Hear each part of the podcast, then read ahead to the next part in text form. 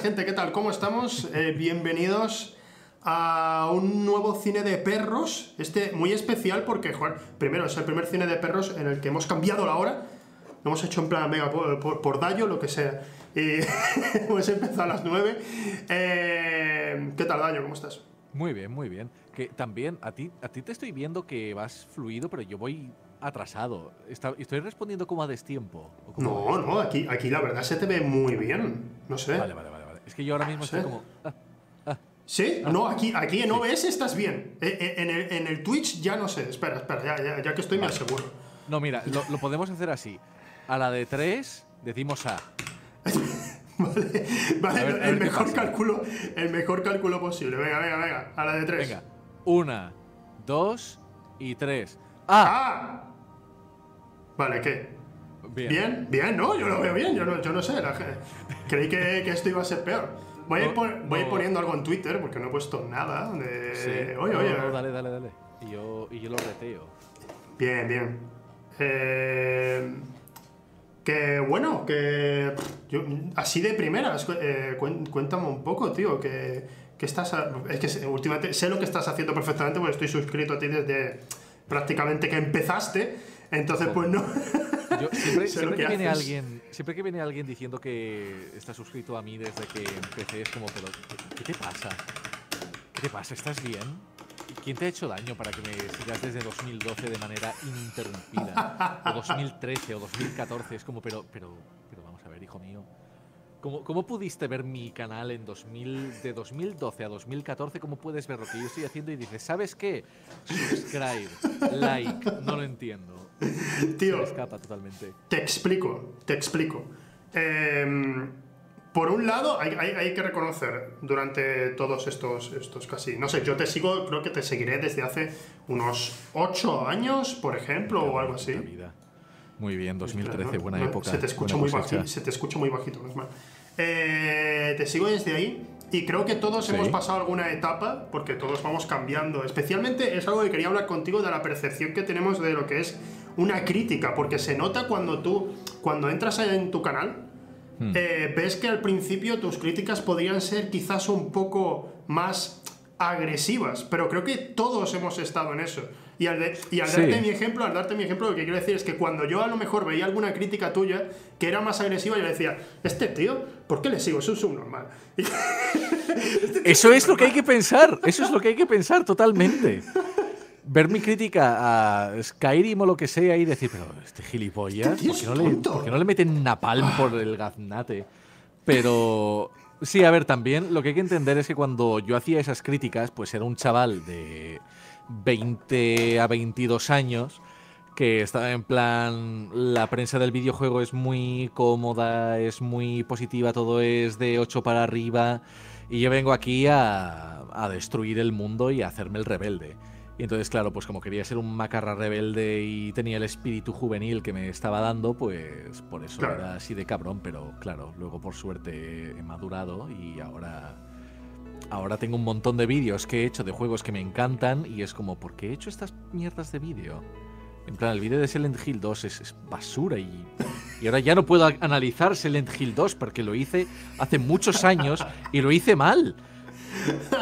Oye, sigue, siendo, sigue siendo un vídeo muy interesante, de hecho, porque fue gracias a ese vídeo, porque eh, yo estoy introduciendo a Rebeca más en los, en los videojuegos que son más... Mm. Eh, que, son, que son de autor, digamos, y le estoy introduciendo en eso. Y, ella, cuando, cuando le estuve diciendo Silent Hill 2, ella estaba un poco reticente. Está, eh, no sé yo. Pero vio tu vídeo y dijo: Este juego es mucho más interesante de lo que pensaba. Entonces, bueno, ten en cuenta que al menos sigue sirviendo. Pero es verdad que todos cambiamos, tío. E incluso en nuestro trabajo, en lo que queramos hacer, en nuestro hobby, todos cambiamos dependiendo de cómo queremos hacerlo. No, no, no, a ver, desde luego, se, se, cambia muchísimo y también cambiamos no solo porque vamos aprendiendo nuevas cosas, sino porque vamos viendo nuestro trabajo de formas distintas.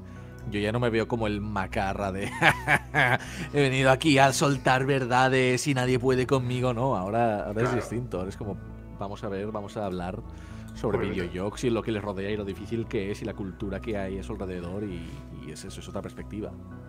Es muy, es muy distinto. Yo, a mí me pasaba también que precisamente con lo que te estaba diciendo a ti de, Buah, tío, este nota, ¿por qué? ¿Por qué tiene que ser tan agresivo con sus críticas? Pero yo a la vez en Twitter decía, vaya mierda de película, la nueva de Nolan, no, por ejemplo, vaya mierda. Pero lo que ocurre especialmente, y es algo que cada vez se nota más en tu canal, es que empiezas a entender que detrás de cada trabajo hay mucha gente trabajando. Y tú dices, quizás esté siendo un poco imbécil con esta gente. Sí, sí, sí, es, es básicamente, quizá estoy siendo un poco imbécil con esa gente que puede ver lo que estoy haciendo y es como, ¿por qué este gilipollas está hablando así de nuestro trabajo que nos hemos pasado cinco años haciéndolo?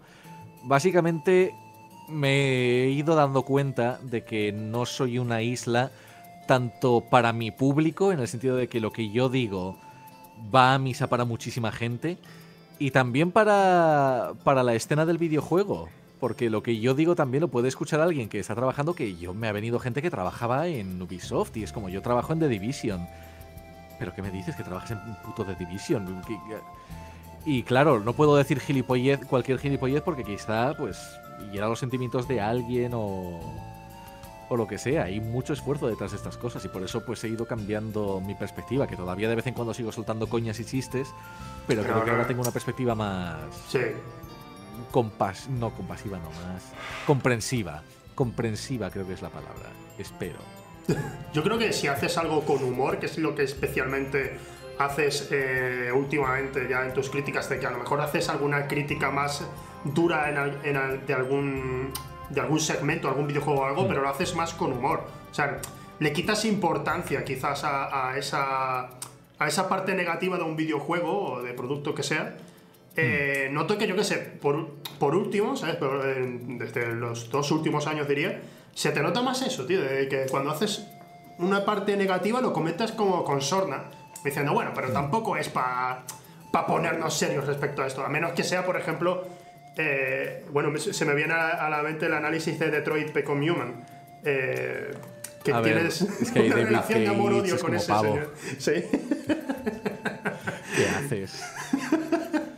Se, le fue un poco de las manos ahí, se le fue un poco. Se le, fue bastante de las manos. Pero es, una discusión que sigue mereciendo la pena tener y puede haber muchas perspectivas. A Enrique de Eurogamer, por ejemplo, le encantó el Detroit, que también yo le veía y es como, tío, sé que te gusta todo, pero hasta este punto, ¿en serio? Pero. Pero no sé, lo del humor también es un poco porque he ido cambiando muchas cosas a lo largo de estos años sobre cómo me enfrento, qué clase de vídeos hago y tal. Y llegó. Y parte de ese proceso de cambio vino con que no sabía cuál era mi relación con el humor. Y estaba como. Quizás hago demasiados chistes, sueno muy estridente. Eh, la gente no me soporta. Además, empiezo a utilizar otras referencias, otro tipo de música que suena en mis vídeos y analizo otro tipo de cosas y eso me lleva a, algo más dramático, más serio. Y lo que la gente dice es, tío, echo de menos cuando, cuando hacías chistes y sketches y tal, es como, vale, vamos a intentar aunar el discurso serio con los chistes. Y desde entonces estoy en este permanente toma y daca de estoy pasándome con el humor, lo estoy haciendo bien, esto es divertido, porque también yo me doy cuenta de que sigo a muchos canales de muchos estilos. Y por ejemplo, hay un youtuber llamado Jacob Geller que me encanta los vídeos que hace. Pero a los vídeos a los que vuelvo son los vídeos divertidos. Jacob Geller no hace vídeos divertidos, hace vídeos súper interesantes, pero muy dramáticos y serios y que te llevan por un viaje emocional muy específico. Y es como, yo quiero hacer vídeos divertidos, yo quiero que la gente vuelva a ellos y y mira atrás y sea como, joder, me lo he pasado muy bien aquí, que se ríe y también que, pues eso, que reflexione la idea la Quijotera, pero no sé, es, eso. De vez en cuando, es que incluso con el uso de la música, eh, porque por ejemplo con el análisis de Metal Gear Solid 2, uso músicas más de violines con trabajos, todo muy bajo, muy sereno, muy serio. Y es como, ¿pero esto está bien o voy a amargar demasiado a la gente? Pero luego hago chistes en Cyberpunk que lo miro y digo, ¿aquí me estoy pasando? ¿Estoy siendo imbécil? La gente me está viendo y está diciendo, chaval, la adolescencia fue hace 15 años, vete a otra parte, habla como un adulto. Y por eso estoy siempre yendo y viniendo entre el humor y el, drama. Yo creo que con el de Cyberpunk, precisamente, eh, eh, eh, es contenido tu humor para todo lo que se ha hecho respecto a los bugs del juego y tal, que la gente era era un no parar. O sea, siempre hay una carrera en YouTube, es algo que puse yo en Twitter. Hay una carrera en YouTube que es cuando sale un juego que se ha pegado un batacazo crítico, especialmente entre el público. Eh, la gente va corriendo en plan, necesito sacar un vídeo de box de este juego. necesito sacarlo. Y van, y van a toda prisa, tío. Y yo qué sé, y, tú, tú, al menos esperas y, bueno, yo qué sé, hay alguna broma, pero no... Por mi parte, ¿eh? Por mi parte, que lo vi hace unos días y digo, no lo veo. Yo también, yo como editor agradezco esos vídeos porque a mí me salían bugs, pero no eran bugs tan súper bruscos. Era como, bueno, me he generado dentro del cuerpo de este personaje o este personaje está haciendo la T-pose. Pero miran los vídeos de bugs y es como, este coche sale volando. Y yo digo, vale, si quiero mostrar bugs, pues el coche volando es bastante más eficaz que esa persona de ahí no está caminando. Es que, no sé, tío, hay cosas, hay cosas en obviamente el juego está bugueado, por supuesto, hmm. y, no, y no va a ser con un parche que lo van a arreglar, van a ser con, con muchos. Pero, no sé, sencillamente hay veces, pues, un juego, un juego, yo es que desde inicio, cuando se anunció el juego, cuando iba a salir, eh, la gente estaba, había, había, varios amigos míos diciendo, mañana sale el mejor juego de la historia, lo estaban diciendo, ¿eh? Estaban diciendo, les digo, tranquilidad, por favor. Y, entiendo el hype, pero joder, tranquilo, que no lo has jugado. Sí. Y el juego, sencillamente, lo que pasa es que yo ya sabía que iban a venir bugs. O sea, digo, es un juego muy, muy, muy amplio. Aquí va a haber bugs. ¿Ha habido más? Sí. Pero, joder, a verlos iba, iba a verlos, estaba claro. Y no sé, la sorpresa por parte de la gente, pues no sé, yo estaba como, ya, claro, sí, va a haber bugs. También es lo que te digo, que hay gente que va buscando los bugs. Va hmm. buscando los. Es que otra cosa no, pero los bugs, eh, ahí Jim Sterling lo decía que la comunidad del videojuego se fija mucho en los bugs porque es algo que no pueden ignorar. Todo lo demás, la historia, la representación y tal, sí lo pueden ignorar porque no va con ellos, pero los bugs, eso sí que te afecta. Y entonces por eso salen de inmediato y además para decir ese nos han engañado de mira, este juego no funciona, tal, que genera una visión catastrofista. En los The Elder Scrolls, por ejemplo, todo el mundo pues tiene sus montajes de bugs, de mira, esto no funciona, se rompe, el personaje sale volando. Yo he jugado bastante al Elder Scrolls y no sé, tengo en el gameplay nuevo que he hecho, tengo algún bug que está ahí, personajes que giran y giran y es como, vale, la inteligencia artificial se ha roto o una herramienta que está en el aire pero la mayoría de bugs son suaves. Es como, vale, esta parte está medio rota, este personaje no sabe qué hacer y se ha quedado atascado o está medio flotando en el aire. Pero. Pero es eso, es muy distendido y el juego por lo general se sostiene. Y entonces también genera esta visión en la cual te preguntas, ¿mi copia es la única buena? ¿O qué está pasando aquí? ¿He tenido suerte? a, mí, a mí cuando... A mí solo me ocurrió... Me pasó en un momento, hubo un bug que sí fue determinante porque estaba haciendo una misión y yo tenía que seguir a un personaje y ese personaje murió, pero la, misión seguía. y digo, ¿cómo? Y, encima había muerto, había muerto despedazado. Entonces solo estaba su tronco en el suelo. Y, pone, síguele. Y sale la señorita arriba y digo, ¿qué hago con esto? Y, lo llevé en brazos y digo, a ver si puedo llevar. Y no, no servía de nada. Y, y nada, pues lo dejé, lo dejé tirado. Y tuve que reiniciar la misión, pero ya está, fue la única vez y me hizo mucha gracia, al menos, yo qué sé. Pero... No, no, no, y, y, joder, eso está divertido. De ahí ha sacado una historia. Sí. Y también me, me imagino, es que da para hacer un cómic. Sí para hacer lo típico de odios y el personaje con, los trozos en las manos como odios, no, no, no, horror. Mi razonamiento fue, sé que tengo que salir por esta puerta y debo seguir al personaje. Quizás si llevo el personaje a la puerta se abra. Y llevé el trozo de carne y no, no servía, pero digo, bueno, lo, he intentado. No, pero está bien que jugaras con eso. Yo habría cargado la partida de inmediato. habría sido como, no, ¿sabes qué pasó? Pero, pero mola que tú siguieras, porque es eso, has sacado una historieta de eso. Sí, bueno, historias puede haber de todo tipo. De hecho, oye, Dayo, una pregunta. Eh, ¿Tú crees en las eh, dimensiones paralelas? Him driving, it's how he's composed in the center of the frame, how she's composed. It's the, it's the uh, serenity of the camera positions. Uh, I, I'm not saying that. I'm not saying that just to be a contraire, you know, to some of the murder scenes in Psycho and that sort of thing. Yeah, I like I like watching those. And uh, Vale, y es por eso que yo invierto en Dogecoin, ¿sabes? ¿Sí? ¿Qué, qué ha pasado? Ah, nada, nada, no sé. No. Yo me he ah. sentido raro. me han entrado ganas de potar, pero no por lo que estaba diciendo de Dogecoin ni nada, ¿sabes? Bien. Estaba, me he sentido raro, me he sentido raro. Sí, ha, sido, ha sido curioso. Tendré que investigar esto. Em, bueno, oye, vamos a, llevar, vamos a llevar esto al cine, ¿no? Porque me pagan para hablar de cine. Por supuesto. por supuesto. Que, bueno, he visto. Yo creo que a todos, a todos los que estáis viviendo de YouTube, o sea, subís vuestro contenido principalmente a YouTube. Sí, que es nuestro trabajo. Sí. Eh, cuando.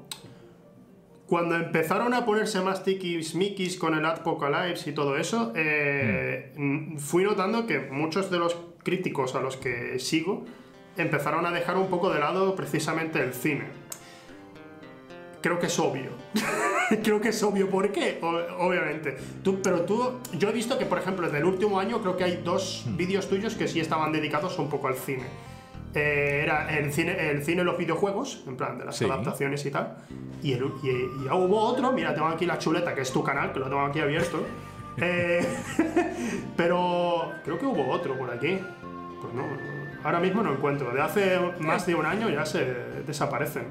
No, pero con lo del cine y el algoritmo y todo eso, yo por ejemplo, durante muchos años la gente me ha dicho, ay, analiza el cine de Ghibli, hace esto, tal, y es como, no, no, no, no, no, no, no. Es muy complicado, tío. Eso, eso no lo voy a hacer, porque Ghibli te tumba. No solo te tumba, sino que te tumba y te mete un strike.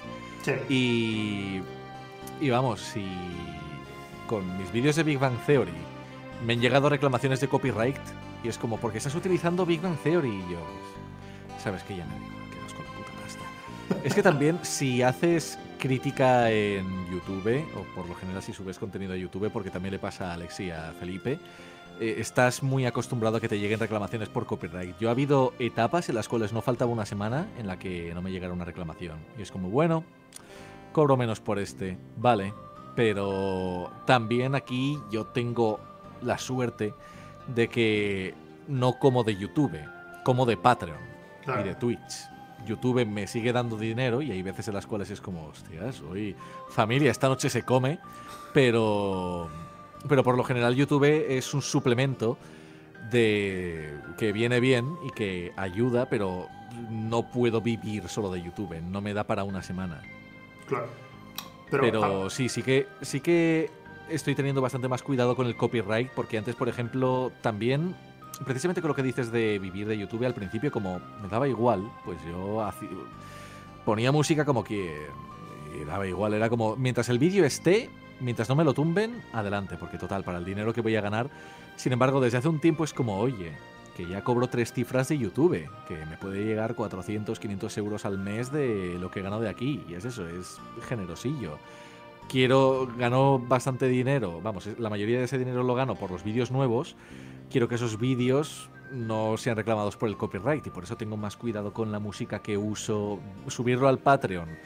Viene bien para dárselo a la gente de manera anticipada y que sientan que han pagado por algo, pero también me viene bien porque así el vídeo está durante un día funcionando y si me salta una reclamación de copyright puedo decir, pues venga, vamos a reeditar y vamos a corregir. Pero ahora sí que tengo ahora sí que presto muchísima más atención y muchas veces en las que cojo una canción o veo algo y digo, joder, quiero usar esto, hasta que veo protegido, vamos, licenciado por UMG o por Sony o por quien sea, y digo, venga. Y, y lo que tienes que hacer, hay veces en las que Mangel, por ejemplo, lo dice, que lo que hace es, yo voy a usar esta canción y si me reclaman copyright me da igual, yo quiero hacer el vídeo así. Y hay veces en las que me siento kamikaze de, ¿sabes? Que quiero, yo qué sé, por ejemplo, estoy preparando ahora la leyenda del videojuego y hay un momento en el que voy a introducir a Sonic, a Sonic, Sonic. Y, Sonic. a Sónico, Sónico el erizo. Y lo quiero hacer al ritmo de la banda sonora de Cowboy Bebop. Ajá. Y seguramente me van, a, me van a meter una reclamación por copyright y me van a desmonetizar el vídeo. Pero ¿sabes qué? Quiero esa puta escena, la quiero y quiero que la gente la vea y que diga, wow, encaja, funciona bien y que llegue Sonic y sea, y sea como boom. Así que se pierde dinero, pero, pero se gana el momento. Es, pues es algo que la, o sea, la, industria musical creo que no entiende todavía y es que creo que joder, que estás poniendo la música no, no para que se use como si fuera Spotify, ¿sabes? La, hmm. la estás poniendo como un, un, complemento muy importante de un producto tuyo. Y parece que no, lo van a, no lo van a entender, creo. Yo no lo, no lo van a entender en la vida. Ya en Twitch ha pasado, de hecho. No, nada de música. Sí. Nada, se acabó. Y... Sí, sí.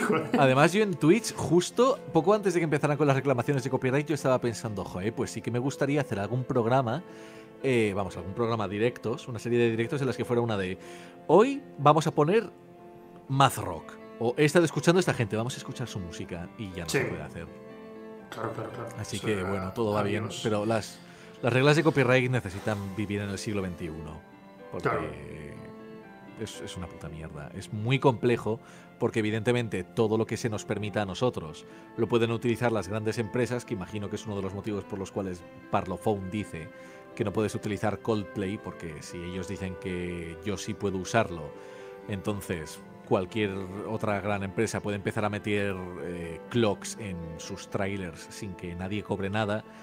Pero, tío, yo creo que un sistema de licencias o lo que sea para poder poner la música que tú quieras sin tener que temer la,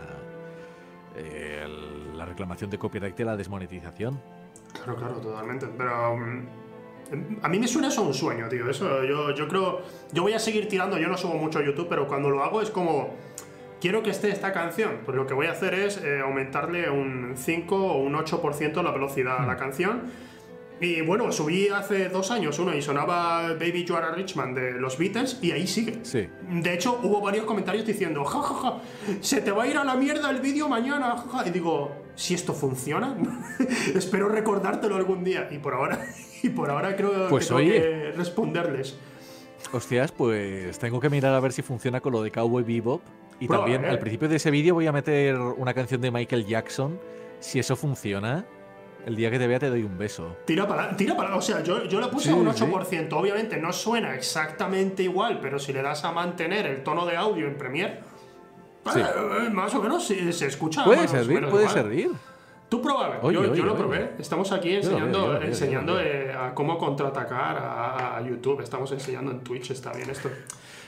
Aquí empieza la resistencia. Em, bueno, con lo que te estaba diciendo antes un poco sobre las críticas de cine. Si, si no hubiera esos problemas que, que está siempre, si, si YouTube no estuviera intentando siempre meter ahí la pata para que no puedas hacerlo, ¿hubieras mm. seguido tú haciendo críticas de cine o te gusta más centrarte en los videojuegos? Yo es que voy por fases y ahora mismo de lo que quiero hablar es sobre todo de videojuegos. Dentro de un par de años o de un año quizá diga de pronto, hey, todo lo que quiero hacer va sobre cine, pero ahora mismo en lo que estoy muy muy metido de lo que quiero sacar cosas es, es de esto, pero por ejemplo con lo del cine, eh, bueno, es que esto va en otra dirección, pero el canal en un principio iba a ser un canal de cine. Y iba a empezar con una crítica de la película de Blancanieves y la leyenda del cazador Oh. Pero luego pensé que era muy difícil conseguir una copia de películas que están en cartelera eh, en buena calidad y dije, ¿sabes qué? Videojuegos. Pero, por ejemplo, Anthony Fantano, ¿sabes quién es, no? Anthony, ¿cómo? ¿Cómo? ¿Cómo? Anthony Fantano, de Needle Drop. bueno, pues el crítico, creo que es el crítico musical más conocido de YouTube y el tío en sus críticas no utiliza, no pone un solo clip de las canciones y eso lo hace porque si lo hace, si los pone, les van a tirar el vídeo, lo van a lo van a desmonetizar, lo que sea, le van a joder. Y él dice que hace muchos años aceptó que esta era la situación y, y lo abandonó. Eh, a ver, evidentemente sigue, pero abandonó la idea de poner clips de música. Y por eso muchas veces sus críticas es una de.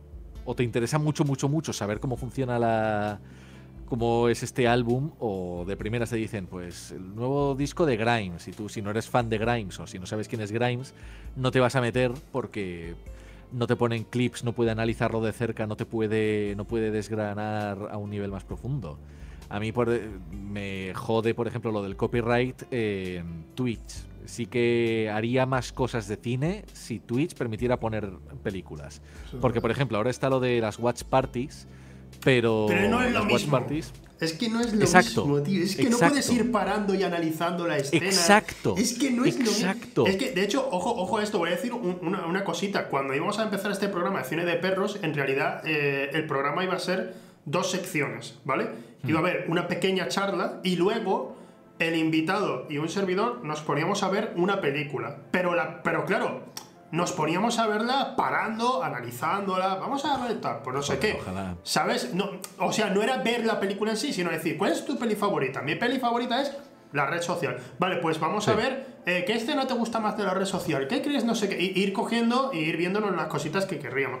Y pregunté, y estuve preguntando a gente de Twitch, a gente de tal, y me dijeron, no puedes hacer eso. Digo, pero, o sea, estoy viendo una película que está en Prime Video, y dice, ya, pero. Claro, y la estoy comentando y. es una cosa distinta. Estoy, haciendo que, que, no estoy viendo la película, estoy haciendo que la gente quiera ver la película. ¿Sabes? Es lo que intento. Pero no, no, no quieren, así que. No. No sé por qué. yo también quería hacer de eso. Quería, por ejemplo, ver 1917 y, e ir parando y decir, os fijáis que está haciendo aquí la luz, la cámara, tal. Pero no, no, no te dejan. No lo entiendo, no, sé por qué hacen estas cosas. Es frustrante y limitante, sin embargo, con los videojuegos puedes hacer lo que te salga del culo. Exacto. Así que por eso, por eso tendemos mucho más a los videojuegos. Quizás sí, si las reglas fueran más laxas con el cine, pues quizá haría más contenido de cine, sobre todo eso en Twitch, pero tampoco sé decirte porque no es el mundo en el que vivimos. Es una realidad paralela. Estamos en una, en una, posible realidad ahora mismo, ¿no? ¿Quién sabe? ¿Quién sabe? Exacto. Eh, y bueno, así ahora mismo, eh, ¿qué película ha habido? Sé que ahora mismo en 2020 ah, la gente ha dicho que han salido pocas películas, pero en realidad ha habido mucho más cine de lo que se piensa. Eh, ¿Tú has tenido alguna así? Sé que no eres de hacer tops, no te voy a decir, dime tu, mm. tu top 3 de películas ni nada. Eh, pero ah, ¿tienes algunas favoritas claras por, de lo que haya salido durante este año? Que, que recuerdes. Sí. A ver, si dices películas que han salido en 2021. No, 20, 20, 20, 20. 20. Claro, me he referido a. Estamos en febrero, tío. No recuerdo, no recuerdo el cine que he visto de 2020, pero por ejemplo, me habría gustado ver Mank y me habría gustado ver El otro lado del viento, pero. Pero todavía no he tenido la oportunidad y hay un montón de películas que, que salen y quiero ver, pero no surge el momento. Y aquí quizá no sé cómo seréis, pero en mi caso es que veo la tele con mi pareja y evidentemente tenemos gustos distintos. Y claro, yo le digo, hey, vamos a ver Mank, una película en blanco y negro sobre el co-guionista de Ciudadano Kane. Y ella es como, ¿en serio? ¿Eso es lo que quieres hacer con, con lo que queda de día? ¿Eso es lo que vamos a hacer? ¿A eso nos vamos a dedicar? Pues, claro. Mano de santo eh, que tenga una Nintendo Switch. Eh, Rebeca, a Rebeca le gusta cada vez más ver cine variado de todo tipo. Eh, pero eh, le regalé la Nintendo Switch no por ese motivo, sino porque le quería regalar la Nintendo Switch. Y, y, vi, que al tiempo, por ejemplo, con Mac ocurrió eso, que yo tenía unas ganas locas de verla. Y, y dije, oye, Rebeca, en el, estreno de la peli en Netflix voy, voy a verla, ¿vale? Esa noche. Y dice, ya, claro, claro. Y la empezó a ver, no le interesó mucho, e hizo con el. Bueno, se puso así al Animal Crossing y dije, esto es el mejor regalo que, que le he hecho y que me he hecho para, para ver cine, tío. O sea, pero es que pasa al contrario también, que ella dice, yo quiero ver tal, y digo, trae la Nintendo. Hacemos la misma mierda, ¿sabes? Ya no, tengo, tengo que empezar a hacerlo, pero no sé, me da. Ahí me da palo. Es como, no, tenemos que hacerlo juntos. Pero sí, tengo, tengo que evolucionar. no, porque, joder, porque los gustos, los gustos, pues. Mm. Es que hay una variedad de gustos increíble. Y precisamente, mira, Rebeca ya está en el chat ahí riéndose. Creí que no estaba, creí que no estaba. que también creo, creo que Sakura nos está escuchando, si está. Te quiero mucho. No te lo tomes al... Pero te quiero de verdad. No, el tema es que cuando. No sé, cuando estás con otra persona, sea quien sea, hay películas que no, que no entran, ¿sabes? Y, no, y ya está, que, no, que, que, tú estás deseando ver, pero, pero no, no es capaz de, de otra persona de, de, de aguantarla siquiera. ¿Qué vas a hacer? Mm. ¿Obligas a esa persona a ver la película? Ya, ya, también. Pero bueno, no, eh, a ver, de, 2000, de 2020 no sabría decirte pero vi una de 2019 que me gustó mucho, eh, llamada Super Empollonas, que eh, es adolescentes, termina el instituto, va a empezar la universidad, vamos a gozarnos esta noche. Y... Y... Me suena. No pare de reírme, es súper buena. Ah. Super empollona, súper buena. Wow, se me da muy bien hablar. Super empollona, no me pareció... buena. Super... sí. me pareció muy divertida. He visto la he visto recomendada varias veces y es de esas de, eh, tengo que verla algún día y, ahí se queda, ¿no? Es lo que me... No, no, no, está en Amazon Prime, creo. Está en Prime. Video. Sí. Pues le voy a echar el, ojo. Sí, sí. Este año la verdad es que ha habido, ha habido, ha habido muchas pelis, pero muchas precisamente con, ha sido el año más de las series que de las pelis. Sí, es que también yo asocio mucho películas del año a ir al cine. Y la última película que fui a ver al cine fue Wonder Woman 84. Eh, ¿Qué tal fue eso? Eh, no. No la vi, no, la vi. No, no, vale. es que. Vi, vi, Wonder Woman 84 y antes que eso vi Tenet. Ah, yo también vi Tenet en el cine. Fui, fui a verla en plan, experiencia religiosa. Voy a ir al cine por fin. Y, y la verdad es que por un lado fue como, he estado en el cine y por el otro Por otro lado fue como, he estado en el cine viendo Tenet. Por el otro, por el otro lo que pensé fue, estaban poniendo eh, una... Es cuando yo vivía en Málaga, ahora estoy en Huelva, pero en Málaga estaban poniendo en un cine clásicos. Y había una sesión de Parque Jurásico y había una sesión oh. de tal. Y, y por ver Tenet, di de lado a ver Parque Jurásico en cines. Y claro, nunca he visto Parque Jurásico en cines, siempre la he visto, yo de pequeño la vi en VHS quemé el VHS, luego la vi en DVD y quemé el DVD y siempre la he estado viendo como fuera. Y claro, nunca la había visto en cine. Y lo pienso ahora y digo, he tenido la oportunidad de verla en cine tranquilamente. Porque aquí, no sé si lo sabes, en Huelva no hay muchos cines. Entonces, cuando, aquí en Málaga había una amplia variedad y que estuviera esa película en el cine era como, hostia, esto es una oportunidad de oro. Y, y me doy, yo recuerdo en Madrid en Madrid eh, hubo un cine que cerró y antes de que cerrara hicieron como sesiones de clásicos y tal. Y hmm. ahí vi a Kira. Y ver a oh. Kira en el cine es una puta experiencia. La vi, es que cambia, el ambiente, el ambiente es distinto. La vi por primera vez durante la pandemia, Kira, nunca la había visto. ¿Oh? siempre, siempre ha sido como peliculón, ¿sabes? Pero dije, bueno, voy a ir viendo el resto, ¿no? De, lo que es cine anime destacable. Ya, ya veré a Akira. Eh, por, precisamente por lo que me suele pasar a veces que me dicen. Es como si le, si le dices a alguien, oye, eh, eh, ¿quieres ver buen cine? Empieza por el padrino, ¿no? no mi comparativa es que si empiezo con lo más top, después me voy a ir quizás decepcionando. Así que digo, voy a ir, voy a ir por otras que me han dicho están muy guays, pero que no me han hablado tan bien como de aquí. Es que mis amigos me decían, Akira, tío, tienes que verla, ¿cómo no la has visto? Y digo, voy a ver Ghost in the Shell. Y me dice, ah, Ghost in the Shell está muy bien, vale. y así poco a poco. Eh, y... No sé. Es, es una escala interesante, pero no sé, para mí la... No sé, aquí de Ghost in the Shell, por ejemplo, para este caso, son dos grandes clásicos, pero yo quería que iba a decir que ibas a decir algo tipo, ¿quieres ver buen cine? Pues te miras Ordet y es como, no, no, no, ¿qué haces viendo Ordet como tu primera película? Imbécil. pero, no, yo creo que el padrino, puede ser también una experiencia de primeras eh, algo fuerte para mucha gente. Por eso, por eso he dicho, a ver, porque es muy larga.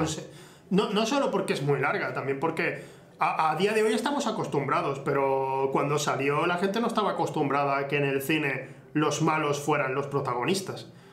Eh, y que de hecho, no es que fueran, no te, los, no, te los ponen de buenos, no los defienden, pero estás con ellos todo el rato, te llevan de la mano y les coges cariño. Eh, eso a la gente no estaba tan acostumbrada. Habían salido alguna peliculilla por ahí y tal, pero nunca se había hecho tan bien como esta. Entonces, pues, me refiero siempre al padrino como una mala introducción al cine, porque es como meterte de repente en, eh, en, un tipo de historia que a lo mejor puede trastocar un poco. Exacto, exacto. Y por eso he dicho el padrino, no, no, te enfades conmigo. Bueno, pero no es la primera recomendación que puedes hacer a una persona. Joder, vamos a ver, puedo, decirle. Mmm, Scary, Movie 2. Scary Movie 2. Scary Movie 2, vamos a ver. Importante el 2. El Padrino 3, no, el,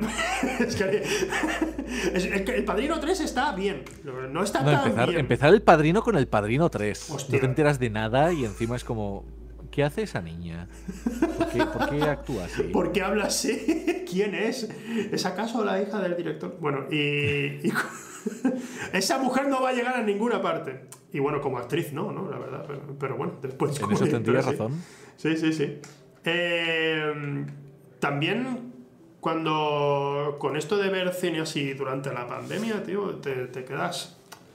No sé, te da la oportunidad de ver más clásicos y ahí es cuando me metí sencillamente a decir, pues venga, toca Akira. Mm.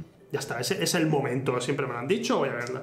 Y la vi y me encantó, la verdad. dejé reservadas, además, esa y Perfect Blue, que oh, no, la dejé, no la dejé reservada porque decía, oh, sí, esto va a ser el mejor vino de que, he tomado nunca. Era, era sencillamente que mm, me habían dicho, es fuerte, esta es fuerte. Es fuerte a, nivel psicológico, especialmente. Digo, bueno, pues voy a esperar. Eh, ya cuando tenga cuerpo. Y la verdad es que se me, dejó un poco destrozado. Perfect Blue, cada vez que la veo, me siento tan desorientado como la primera. Buah. Es, es, una película que te desconecta tantísimo. Sí. Es como constantes volantazos y zarandeos y al final es como, vale, ¿dónde estoy? ¿Qué está ocurriendo ahora mismo? Te sientes tan indefenso como la prota. Sí. Funciona cada vez, es increíble. Es, además una, una película, eh, englobándolo al cine en general, es un thriller en el que no, no, no te cuentan, ¿cómo decirlo? Llega un momento, a partir cuando ya estamos llegando al último tercio de la película, hmm. en el que ya todo empieza a ser tan. Uy, por Dios, me he quitado la cura. Empieza a ser tan confuso como lo que. O sea, estás literalmente viviendo lo que vive la protagonista. No, no estás viendo eh, un reflejo, no, no estás viendo a otros personajes haciendo otra cosa. Solo estás con ella. Y eso te confunde más porque no estás acostumbrado. En el cine siempre es como, bueno, pero ahora vamos a poner a alguien cercano diciendo, hey, ¿dónde está esta chica? No la veo. No, no, es solo su punto de vista. Y es tan confuso, pero es confuso porque estamos acostumbrados a que en el cine generalmente eso no sea así. Y, y solo, con eso, solo con ese detalle ya, ya es capaz de, de volverte loco. Sí, es seguirla paso a paso y al final es eso, nos metemos en su cabeza. Sí.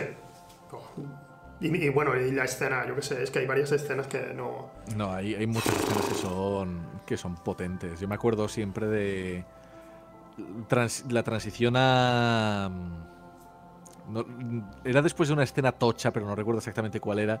Que hay una transición a la protagonista hablando con una detective diciendo no sé si soy la asesina. Y de pronto cortan. Y es como, termina el plano, tía, ¿qué estás haciendo? Y tú dices, pero ¿dónde estoy? Ahí ya para mí es el, punto en el que mi cerebro explota como un globo y, y ya me dejo llevar. Es como que la película me ha vencido. Sí, sí, sí, sí. E, e, es, además consigue algo que para, para algunas personas, a mí me ocurre que cuando estoy viendo algo que sé que son dibujos, a mí me pasa, generalmente me pasa, y creo que a ti también te puede pasar, hmm. que eh, sabes en todo momento que es cine. Muy pocas veces olvidas que estás viendo una película. Me refiero, mm. que, que, realmente te llegue al corazón una escena o que te desagrade algo y tú digas, oh Dios mío, esto, esto ha sido inapropiado de ver. Muy pocas veces me ha pasado, ¿sabes? Digo, hostia, mm, estoy siendo consciente. hay un mínimo, por mi, hay un mínimo de ser humano dentro que está diciendo, pero es una película. Eh, especialmente si estoy viendo una película y son, y son dibujos animados, me, me abstraigo más. estoy como, bueno, pero sigue siendo una película. Pero mm. hay un par de momentos en Perfect Blue en los que estaba sintiendo escalofríos que sentiría al ver algo así realmente. Y digo, no estoy viendo algo apropiado aquí, me siento muy mal. Sí, un poco de necesito un adulto, por favor, que alguien me ponga una mantita de emergencia encima. Sacadme de aquí, por favor. y, pocas veces me ha pasado, tío. Y la verdad es que, no es una película que yo esté deseando volver a ver, ni mucho menos. Hmm. Pero sí que la tengo ahí como, como, joder, como un referente, ¿sabes? Esa sensación que tú estás transmitiendo creo que me pasó, la recuerdo muy bien con La Cosa. De John La primera vez que la vi... ¿Eh? La de John Carpenter, la de, sí. la de... Sí, vale, sí. Sí, sí, sí, sí. Que cuando la vi por primera vez, cuando la cosa muta por primera vez y se come a los perros y tal, cuando empezó a transformarse yo estaba viendo eso y realmente me sentía indefenso. En el sentido de, va a ir a por mí y voy a morir y no sé qué estoy viendo, pero, pero por favor que alguien me salve. Sí, sí, sí, sí. Ten, en cuenta que además creo que... ¿Tú, cuántos años tienes, Dayo? No, no lo sé. Yo soy de 91. Ah, yo también. yo de noviembre. Eh. Estamos, Nos hacemos viejos. Sí. Bien. cuando yo crecí viendo generalmente mis padres me ponían todo tipo de cine. Y, Pero sin embargo yo me quedaba siempre, pues veía, mm, especialmente me gustaba ver lo más espectacular. Veía Un pueblo Dante Speak, veía eh, Twister, Indiana Jones, tal cual, eh, Independence Day. Y si te das cuenta, bueno, no en todas, pero en muchas de esas películas, si hay un perro, el perro vive. Y cuando vi la cosa de John Carpenter, eh, eh, uy, se, te ha quitado un momentito, pero ahora vuelves a aparecer. ¿Ah? ¿Qué ha pasado? Ah, ah, espera. Hostia, esto se ha ido a la mierda. ¿Qué ha pasado? ¿Qué ha pasado? ¿Qué ha pasado? Vale. A ver ahora. ahora tenemos con retraso y me estoy escuchando. Vale, vale. A ver, dame un segundo. Dame un segundo. Paciencia. Dame un segundo. Mira, vamos a, vamos a poner mientras tanto. Ahí estamos. Vale, es que he dejado. He dejado. He dejado el móvil, digo el móvil, he dejado el ordenador sin moverse. Creo que tiene que haber sido eso. Y se ha, pausado totalmente y te Creo. Quiero, quiero creer eso. te ha vendido, te ha vendido el PC aquí en medio. Sí, no, no, no, es que ha sido una de. De pronto he dejado de escucharte, se ha frenado todo y he sido como. A mover el ratón. a mover el ratón. Sí, sí. Te he visto parado mirándome y digo, uy, qué quieto está. Demasiado. y yo, siguiendo hablando. está, está todo demasiado. Está todo muy tranquilo. Demasiado tranquilo que estaba comentándote precisamente que, eso, que, creo que a lo mejor tú también, que crecimos con películas en las que los perros siempre viven. En, en Independence Day especialmente hay un perro que sobrevive de una manera que es estupidísima, corriendo a través de un túnel, salta, las llamas casi le matan, pero se mete en un hueco y sobrevive. Y de repente la cosa de John Carpenter ver a, ves a perros no solo morir, sino morir horripilantemente. y, yo recuerdo esa primera sensación también viendo la cosa, de, decir, yo no debería estar viendo esto. esto. No sé, yo creo, creo que es un poco más de si los perros viven o mueren, porque, por ejemplo, con los debates constantes de, ay, los niños se van a traumatizar, yo cuando era niño, y te ponen la muerte de Mufasa, la muerte de Bambi, de la madre de Bambi, y un montón de cosas que es como, no debería estar viendo esto. El caballo cuando se hunde en el pozo de la depresión en, en pues, fantasía. Y la amargura estaba ahí. Yo creo que lo que pasa con la cosa es que realmente estás viendo un cuerpo alienígena y extraño y ahí el efecto es tan convincente que creo que también le pasa a Perfect Blue. Porque con Perfect Blue la sensación de de estar perdido te llega a ti, porque por lo general es eso, es como, vale, estoy en un misterio, pero llegaremos hasta el final. Ves vértigo y estás confundido, pero es como, vale, al final todo se entenderá, todo se verá. Pero estás viendo Perfect Blue y los tarandeos psicológicos que sufre la protagonista también son los tuyos, porque crees estar aquí y es como, vale, este es mi punto de referencia. Y te lo quitan. Y empiezas a sentirte igual que ella, que nunca sabes dónde te encuentras. Y con la cosa es lo mismo. Es como los perros no saben qué está pasando, los humanos no saben qué está pasando y tú tampoco sabes qué está pasando y estás viendo una cosa que en efecto es eso, solamente lo puedes describir como una cosa y nada que tú conozcas responde a, a un esquema al que la puedas adaptar y por eso creo que tenemos estas reacciones tan viscerales porque nos ponen en el mismo punto que a los personajes, porque con muchas cosas, yo que sé, con El Señor de los Anillos, pues sí, te puedes emocionar, pero siempre tenemos esta distancia de que esta es una escena de acción. Pero la manera en la que Carpenter presenta al monstruo de la cosa y esas mutaciones tan horribles que tiene y el silencio que hay mientras todo ocurre, es muy real. Sí. Sí, bueno, hay, algo que también. Eh, generalmente, bueno, hay cada director y su equipo decide exactamente cómo va a llevar a cabo una escena, pero generalmente me pasa que cuando, cuando una, una secuencia de ese tipo aparece, si hay silencio, si no hay música, si no hay banda sonora que sea extra diegética, eh, es mucho más inmersivo, tío. es más incómodo, es más incómodo.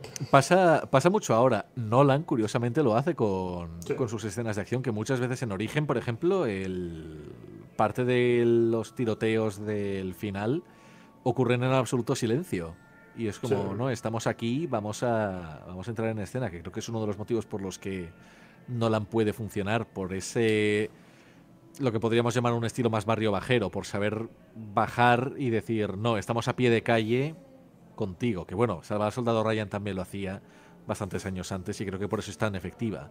porque sabe cuándo poner música, pero la mayor parte del tiempo lo que estás escuchando es los gritos de la gente. Sí, sí, totalmente. Me, viene a la, cabeza, siempre me viene a la cabeza la escena de la pelea a cuchillo, que considero una de las mejores peleas que existen. Y de las más realistas, de las más crudas, de las más incómodas. No, no, no, ahí también, esa pelea siempre que la ves terminas queriendo abrazar a alguien. Es como dar un peluche, por favor. Dios.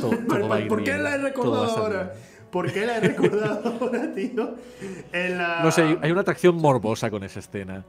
Es que tiene, tiene, tiene algo, tiene, tiene todos los factores para que estés enfadado viéndola. Primero no quieres, primero, no quieres que muera el personaje, eso por supuesto, ¿no? Eso. Eh, segundo, estamos acostumbrados a que las peleas. Eh, la película hasta entonces ha sido tiros. Y de repente tenemos contacto humano por primera vez en una pelea. Y estamos acostumbrados a que las peleas sean de coreografía. Y no, ahí son dos tíos que están intentando sobrevivir, pasando por encima del cadáver de uno de ellos, desangrándose.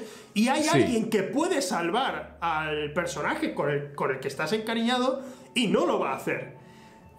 Porque no se atreve. Y oh, lo, tiene todo, lo tiene todo para que se te quede en la mollera. Sí, no, es que realmente es una escena que la ves y, es, y ves que son dos personas luchando a muerte y ves que lo están dando todo y cuando, lo, y cuando uno pierde, da mucha rabia porque es como está usando todas sus fuerzas y aún así le están matando. Sí, sí, sí, sí. El grito, los gritos que dan esta sí, sí, eh, Todo horrible. Ahora, ahora, voy a seguir hablándote un poco de, de en cuanto a escenas de acción, pero vamos a ir un momentito, vamos a hablar eh, un poco de los comienzos alternativos. Yo siempre he pensado que igual que hay películas con finales alternativos, porque no puede haber eh, mm, películas en las que ellos mismos incluyan, oye, en verdad la película se podría haber solucionado así.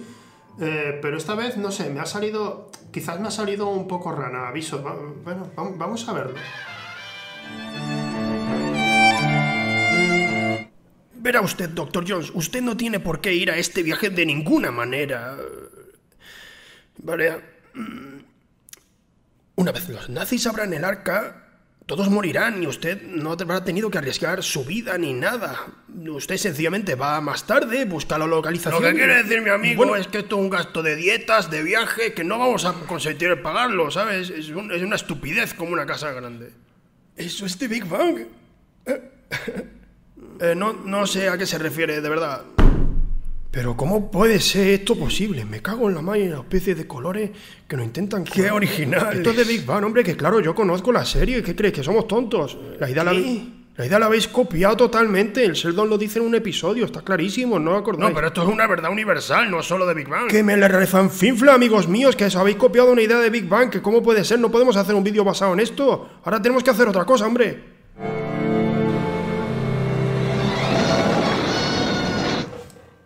Me siento un poco sucio por haber por la referencia a Big Bang, pero pero sí. Básicamente es que siempre eh, eh, llevo ya, estos son cinco episodios y he hecho una serie siempre de cómo, sería una película si cambiáramos el comienzo, ¿no? Eh, empezaba Reservoir Dogs y decían el personaje del señor Rubio decía, oye, este tío se nota que es peligroso, no debería trabajar con nosotros eh, eh, tiene cara de psicópata, no trabajemos con él. Y dicen, sí, de acuerdo, vamos a dejarle fuera del plan. Y ya está, y la peli se Todo sale bien. Ya está, todo sale bien. Y, en la, y he hecho todo eso y, hoy estaba en plan, ¿qué podría hacer con Indiana Jones? Pero si Indiana Jones ya lo sabe todo el mundo. Y lo sabe por Big Bang. Y digo, ah, Dayo viene. sé que le encanta Big Bang. Y, ya está, así, así es eh, como, como todo, todo, de la mierda. Todo es bueno. que, bueno, respecto a las escenas de acción y tal, eh, mm. primero decir que, por un lado, hay, una escena de acción que me gusta muchísimo y es en una película española, es en Mientras duermes. Ay, esa no la he visto. Hay, una escena, hay una escena que consigue algo que no he visto nunca. Seguramente se haya hecho antes, no voy a decir eh, que inventó. No sé si fue Balaguer o Plaza, me confundo. Eh, creo que fue Plaza el que dirigió esa. Creo que es de Plaza. Es de Plaza. Cuando está la película. Hay, hay cierto momento, no se spoiler lo que te voy a decir. Hay un, hay un momento en el que un personaje quiere matar a otro, pero nunca ha matado a nadie, nunca se ha peleado con nadie ni siquiera. Está, está deseando matarle, está, está muy nervioso y quiere matarle. Y tiene pensado hacerlo. Y entonces lo intenta. Y la escena va de un tío intentando defenderse como puede y otro intentando matar a alguien, pero no sabe cómo hacerlo. De hecho, empieza a pegarle y no está muy seguro de cómo pegarle. Y toda la escena transcurre de una manera que me la creí totalmente. Y, y digo, qué bonito es el cine español cuando cuando la gente suda de verdad y cuando la gente parece que se esté pegando de verdad, cuando hacen estas cosas y te las crees totalmente. Eh, que es algo que siempre digo que lo hacen también a veces en el cine coreano, en los thrillers que hacen en Corea y tal, que la gente está sudando de verdad. Que, que parece está la escena de Old Boy conocidísima. Ya, sí, sí. Pero no sé. El cine español se lo puede currar mucho, pero eh, más motivos tengo para ver mientras duermes. Y la escena que estás diciendo me recuerda mucho a una escena de criaturas celestiales, creo que se llamaba. Esa. Que es.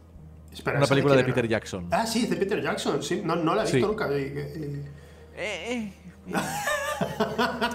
Por eso es la película con la que Peter Jackson demostró que podía hacer cine nominado, nominado al Oscar, pero, eh, se puede omitir y no pasa nada. Pero esa película sí que tiene una escena en la cual dos niñas eh, asesinan a una mujer y es súper incómoda. La estás viendo y es como, por favor, que pare ya, que termine. No, no quiero estar aquí, no quiero ver esto.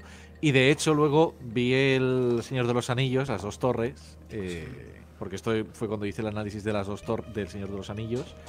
Y luego ves las dos torres o el retorno del rey, no recuerdo cuándo, que ves cómo Smigol mata a, a su amigo. Y yo lo estaba viendo y es como, no parece el mismo director. Este no parece el mismo tío que grabó esa escena. Porque de criaturas celestiales no me acuerdo de nada. Sé que son dos niñas, se quieren, quieren ser novias, pero no les dejan. Y, y matan a alguien.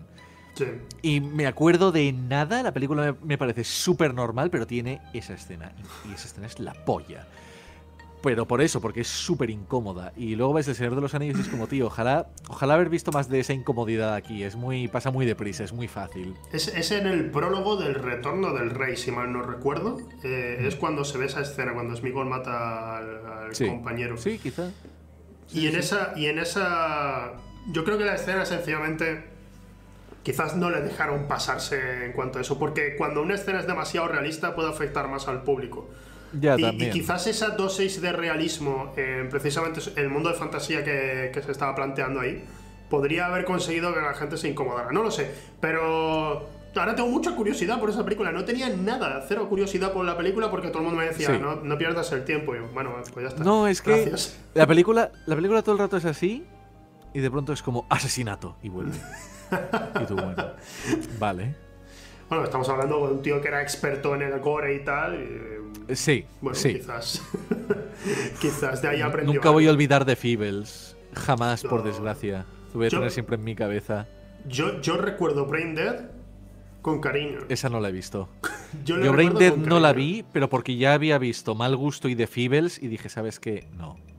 O sea, claro, claro, vamos a ver, ahí ya entra cada uno. Yo, yo a mí, por, por lo que te he dicho antes, eh, estoy viendo una producción que sé, y además encima son, son comedia, digo, no, no llega a desagradarme del todo cuando de repente hay una escena en particular, que es la escena de las natillas, quien esté en el chat lo entenderá. Hay una escena, esa escena de repente es como un poquito más realista. Dentro de la fantasía está ocurriendo, es algo más realista y da mucha, mucha fatiga. Mm, bueno, fatiga, bueno, en, Andalucía decimos fatiga. Eh, muchas ganas de potar.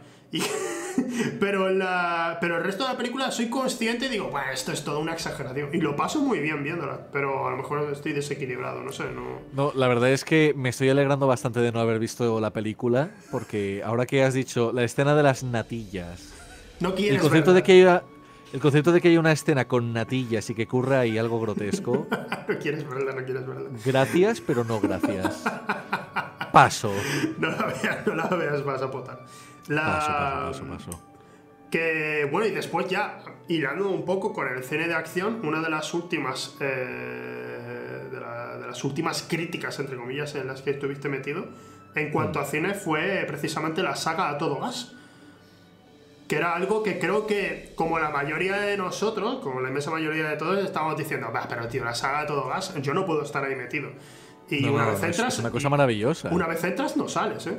Sí, sí, sí, sí. Es que es de esas cosas que si te dejas llevar y te quitas de encima los prejuicios, Es muy bonito. La segunda es un poco... Eh, pero la primera es bastante más sólida de lo que puedes esperar. Y a partir de la tercera y luego ya con la cuarta, repunta y, y llegamos a la séptima. Y la séptima yo la defenderé con mi vida.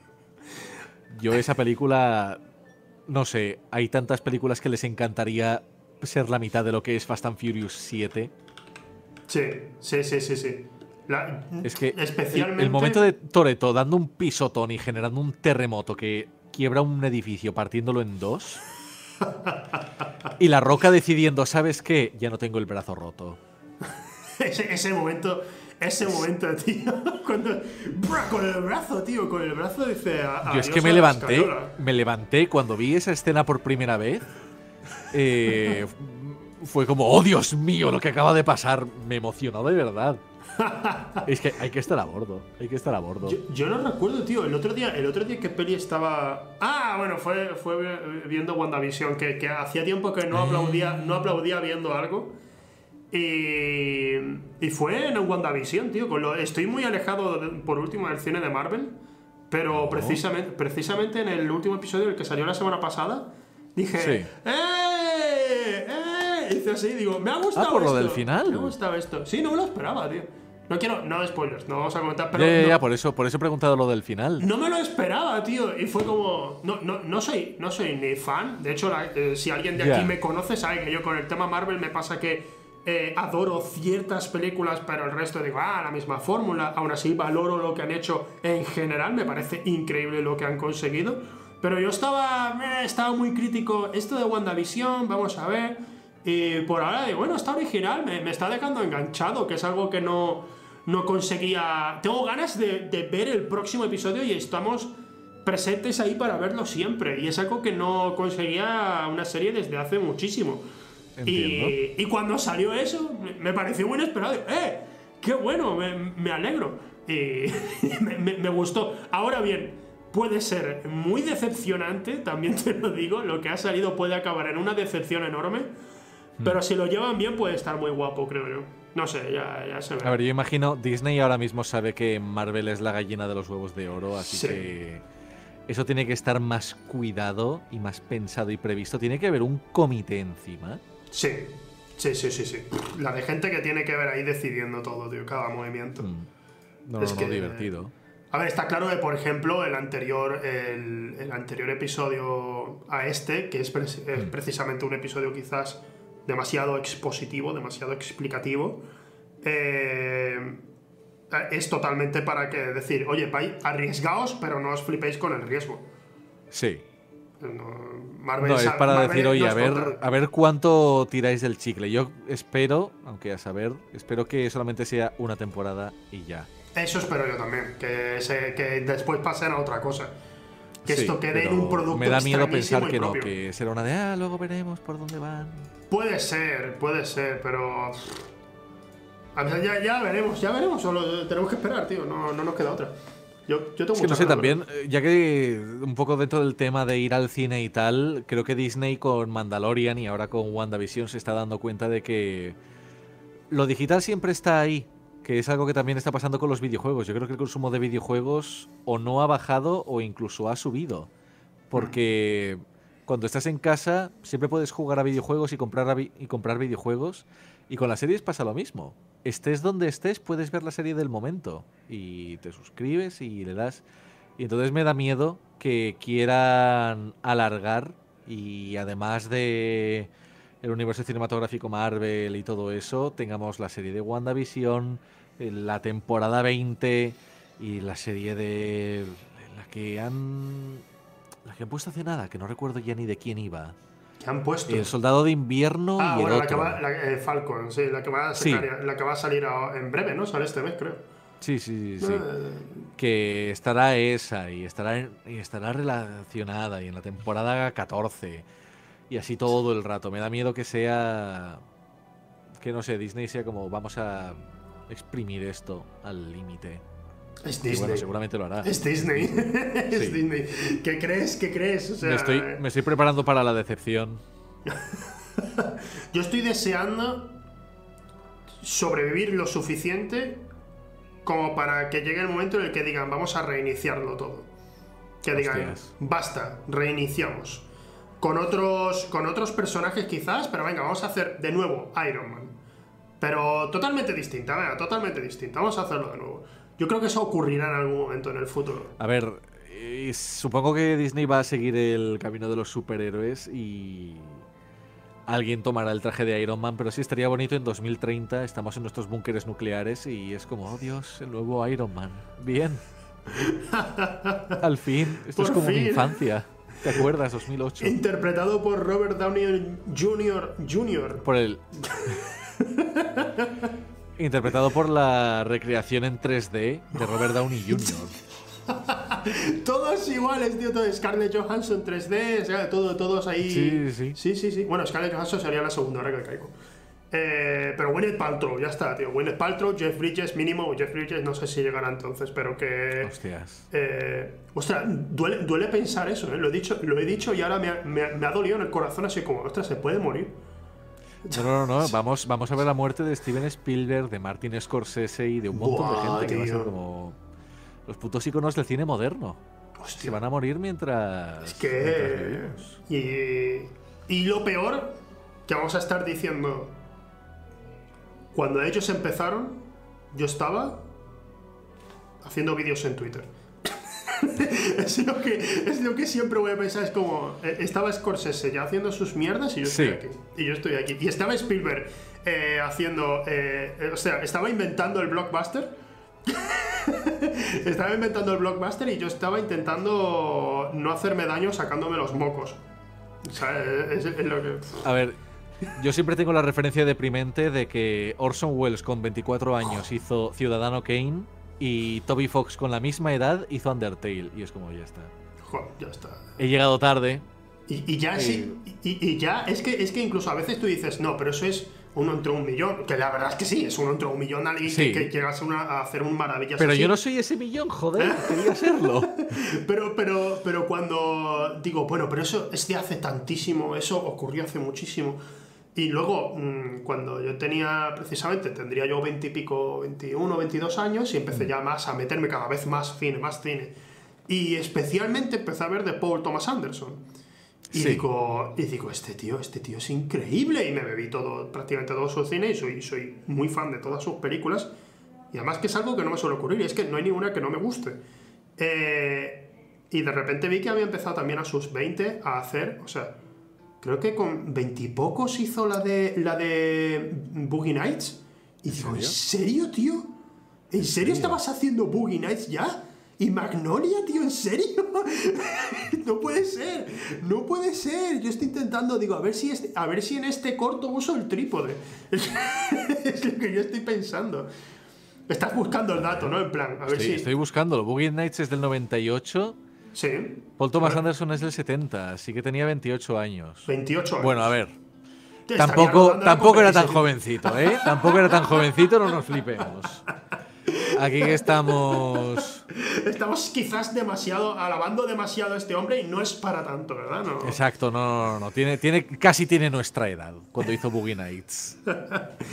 en la. No sé, tío, a mí, esas cosas me, me, llegan un poco al corazón, pero lo que tú has dicho también, del de, el de Undertale también.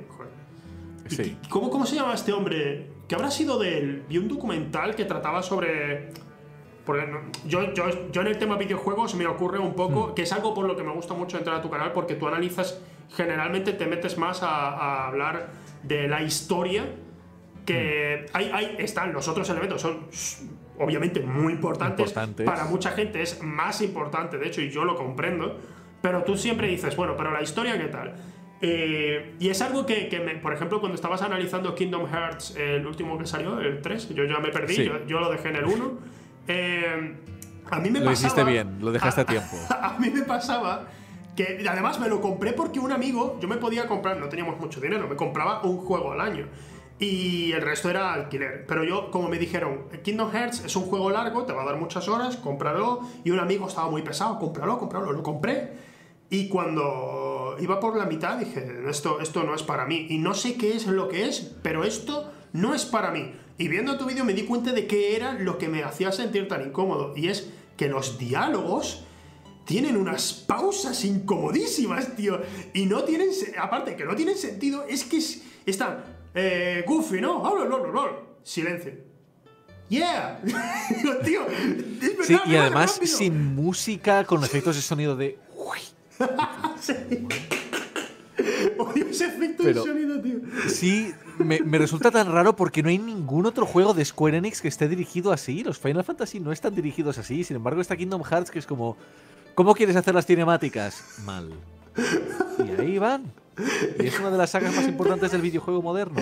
Pero es que lo peor, yo ya, o sea, desaparecí, no volví a ver nada y cuando tú hiciste el vídeo dije, ah, voy a verlo, no tengo ni idea de cómo va la trama de esto, pero voy a verlo. Y precisamente tú estás diciendo lo mismo, no tengo ni idea de cómo va la trama de esto y la inmensa mayoría no lo sabe. Y el... Y tío, en el, cuando estabas comentando eso, cuando estabas comentando lo de los diálogos, fue como un flashback y decir, era eso, tío, claro. Y digo, ah, que siguen haciéndolo.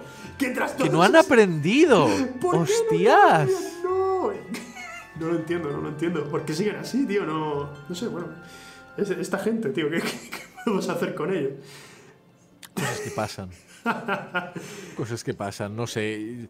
Quiero creer a ver si con Kingdom Hearts 4 o dentro de unos años aprenden, porque es como, tío, tenéis la tecnología, tenéis la experiencia, lo estáis haciendo mal adrede. Queréis, queréis provocarnos, queréis jodernos. Este Tsuya Nomura que dice, ¿sabes qué? No, aquí es donde me pongo yo y demuestro que soy un autor haciendo las cosas mal adrede porque me dejan, porque está en mi poder. que no quiero esforzarme, eh, que no me Claro, claro, claro. Ostras. Yo, no sé, es, es mal, mal, pero es que también Kingdom Hearts llega a un punto en el cual has invertido tanto tiempo y tantos juegos que yo creo que las cinemáticas empiezan, te dejan de importar. Y dices, ¿sabes qué? Es, una cinemática de mierda, pero es mi cinemática de mierda.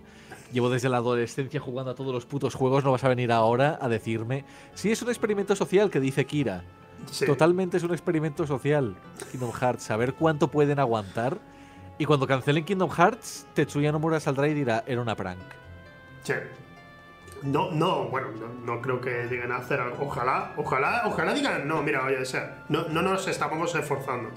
Yo creo que deberían decirlo, oye, no queríamos, eh, era un rollazo. Teníamos ya demasiadas cosas que hacer, teníamos que, hacer que Donald no, no, te curara nunca y eso, es, eso lleva tiempo. Entonces eh, es un esfuerzo y, y, no íbamos a añadir más esfuerzo.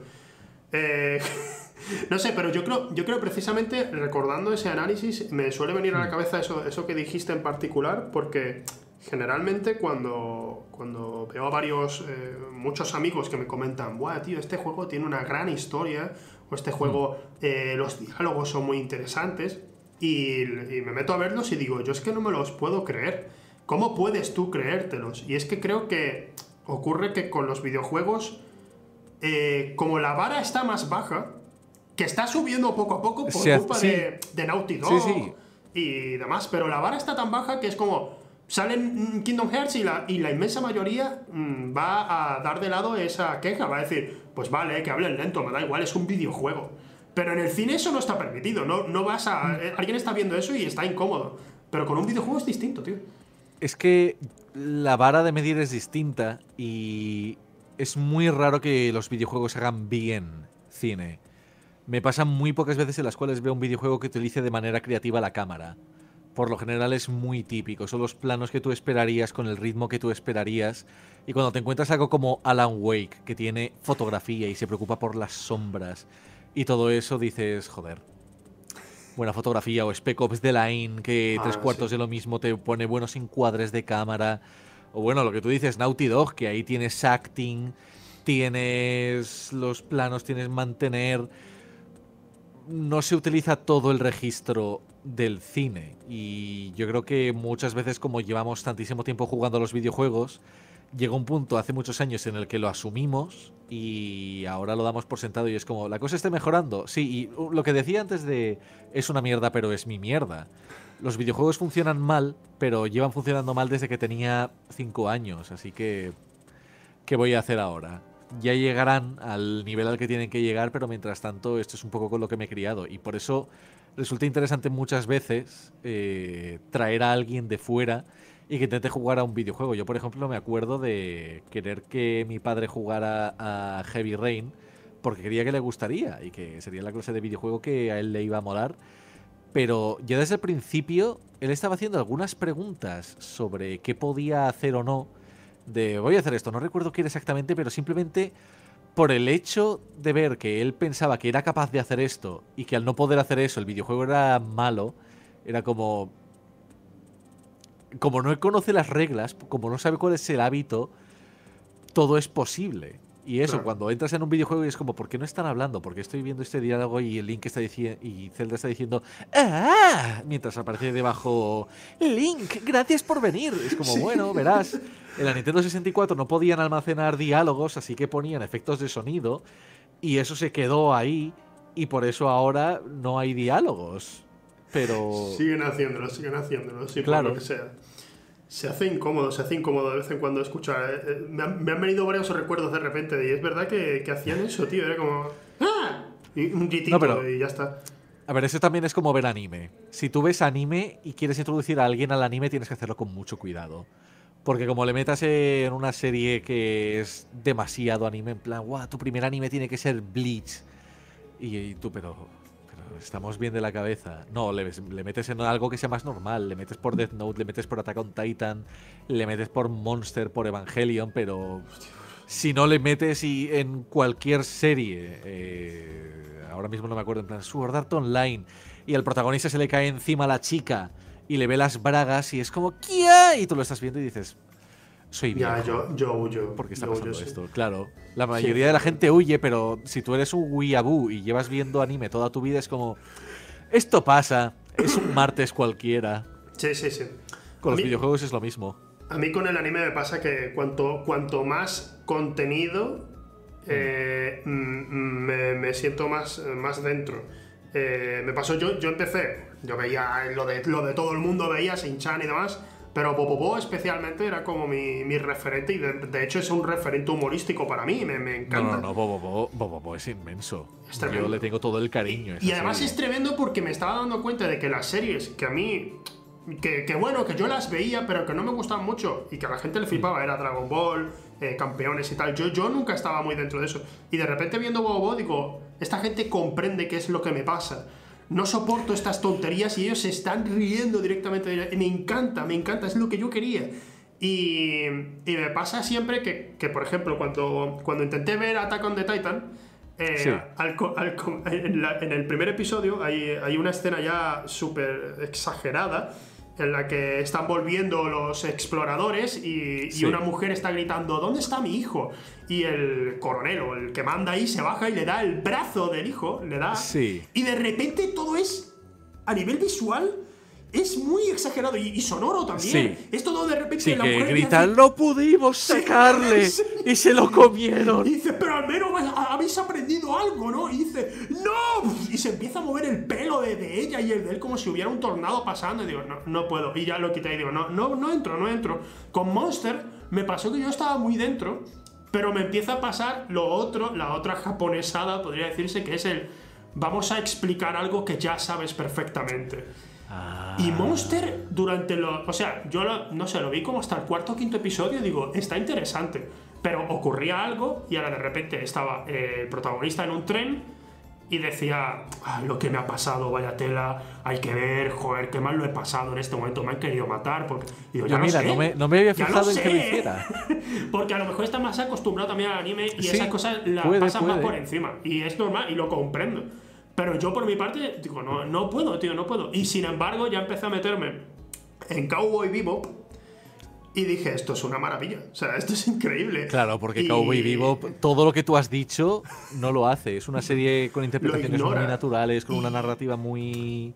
Sí, sí, sí. Que tienes que eh, pillarla. Es más occidental en algunos sentidos, también visualmente, se notan algunos elementos que cogen y tal, pero es más, es más occidental. Sí. Y, pero sin embargo, ya después, por ejemplo, Evangelion, teniendo elementos que también pueden, generalmente me habrían sacado un poco de mis casillas, eh, me flipó también, tío. Me, pareció, me, pareció muy, muy buena serie.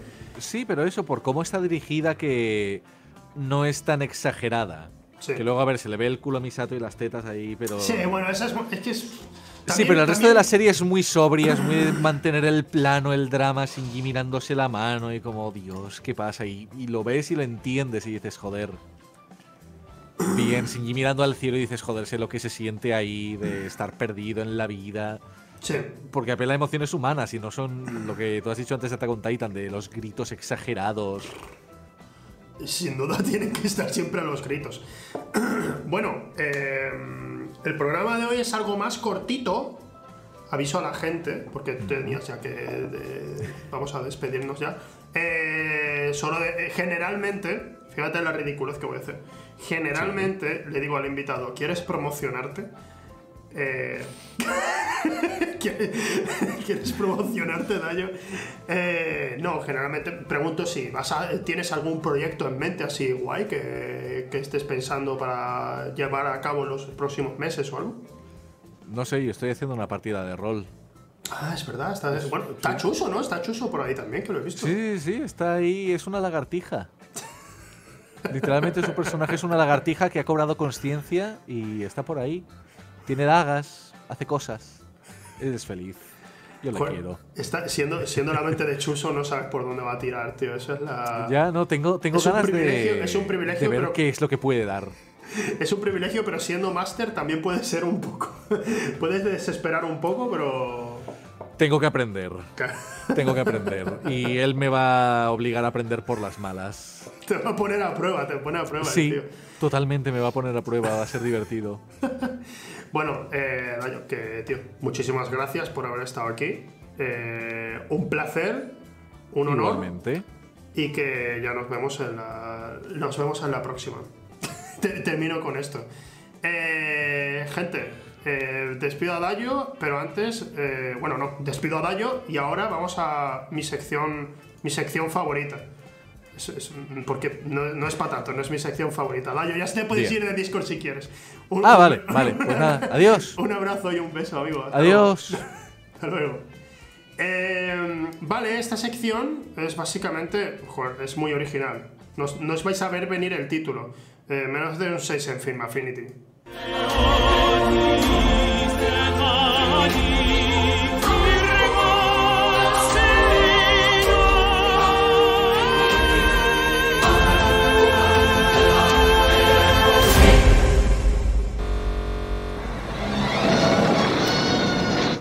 Bueno, generalmente sabéis que hay muchísimas películas. Bueno, Film Affinity es el sitio más eh, estricto, es, eh, son los críticos más cerrados de mente posible, tienen unas ideas muy claras, muy preconcebidas sobre el cine y no las van a cambiar, no las van a cambiar nunca, ¿sabes? No van a cambiar nunca esas ideas.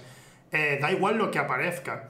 De vez en cuando creo que conviene sencillamente mm, ver las cosas con más perspectiva y darte cuenta antes que nadie de que estás viendo una película de culto.